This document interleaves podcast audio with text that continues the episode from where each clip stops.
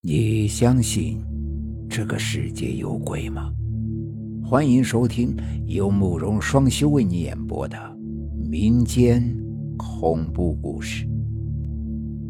这件事发生在我同学张强的身上。这家伙初中没毕业，没考上高中，整天跟一帮社会青年瞎混。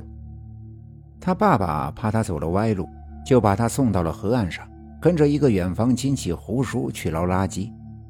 这活呀挺脏的，算是水利局的临时工，一个月开九百块钱，但捞上来的垃圾很多可以拿来卖，总体来算的话还是可以挣的不少。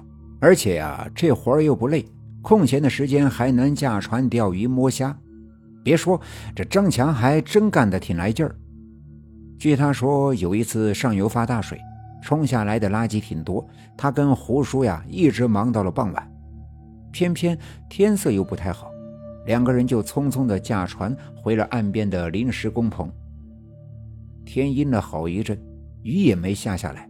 这一老一少在岸边也没啥娱乐，加上那天也有些累，吃完饭就早早的睡觉了。大概是到了半夜的时候，胡叔起夜想出去上个厕所，刚刚打开工棚的门，就看见院子里趴着个东西。刚开始，以为是野猫野狗来扒垃圾，可等走近了一点，发现又不像，倒是更像一个小孩子，在地上蹒跚的爬。但这怎么可能呢？这大半夜的，谁家的孩子会在这儿爬？而且看上去分明是个小婴儿。胡叔用力的揉了揉眼睛，想上前去看看。可没想到，那东西嗖的一下钻到了房子一侧就不见了。胡叔想了半天也想不通，只以为是自己眼花看错了，便也没放在心上。转眼到了第二天的早上，胡叔见张强没起来，知道年轻人昨天累了，睡个懒觉，就也没有叫他，自己拿了铁耙子去整理昨天最后两船运回来的垃圾。上游发大水。冲下来许多的破衣服、烂家具，这些东西虽然说是垃圾，可布头、木头呀，却是能够卖钱的。要是再能够捡出些塑料、易拉罐什么的，卖的还不少。所以胡叔分拣的还挺仔细。也正是在这个时候，铁耙子碰到了一个软软的东西，胡叔一试就觉得不对，仔细一看。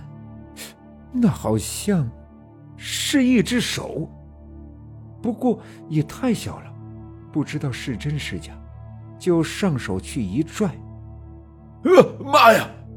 可等把那个东西拽出来，胡叔吓得一屁股就坐到了地上，魂都差点被吓飞了。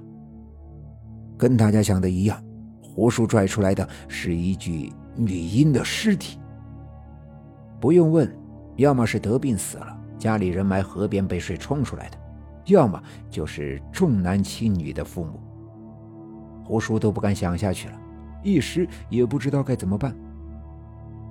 是找个地方扔了，还是报警，或者要不要贴个告示找一下家人？这思绪一乱，就想找个人商量一下。这一想到找人呐，胡叔一下子反应过来了。张强这孩子就是再能睡，也不至于现在还没醒啊！小强，起来，起来了！回想到昨晚看到的那个东西，这张强不会是出事了吧？小强，小强！胡叔想的还真没错，这张强一看就不对劲儿，浑身冰凉，眼眶发青，叫了半天才勉强睁开了眼睛。胡叔啊！不好意思，我我头昏，后背还疼。啊，头昏，后背疼。好不容易坐了起来，一看那个状态，就跟个病死鬼一样，直喊后背疼。嗯，是咋个疼法？啊，不知道，像有东西趴在后背上一样，冒冷气。胡叔上了年纪，还是有经验的。知道他这是被东西给缠上了。你想想，昨天晚上见到啥怪事没有？于是胡叔忙问了一下张强，问他昨晚是不是遇见了什么？啊，怪事？那没有，倒是做了个怪梦。张强见胡叔脸色凝重，想了一会儿，把自己昨天晚上做的一个梦讲了一下。昨天晚上吃完了饭，张强跟胡叔喝了点酒，就早早的睡了。大概在半夜的时候，突然感觉到后背一凉。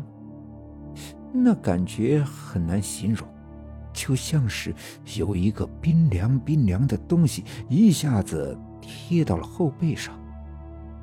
张强也不知道自己为什么会有那样的一种想法，总感觉后背上像是有一个小孩子贴着，而且一双小手还在用力的抓着自己的后背。刚开始，他以为是被子没盖好。可不管自己捂得多紧，那种感觉一直都在。后面张强说自己就记不清了，只感觉头一阵发沉，好像又睡过去了。胡叔，我这是怎么了？啊，没事儿，没事儿。看到胡叔脸色沉得跟水似的，张强也意识到了什么，有些紧张。啊，你别怕，叔会治，没事。但胡叔那时候也没给他挑明，在他后背上看了半天。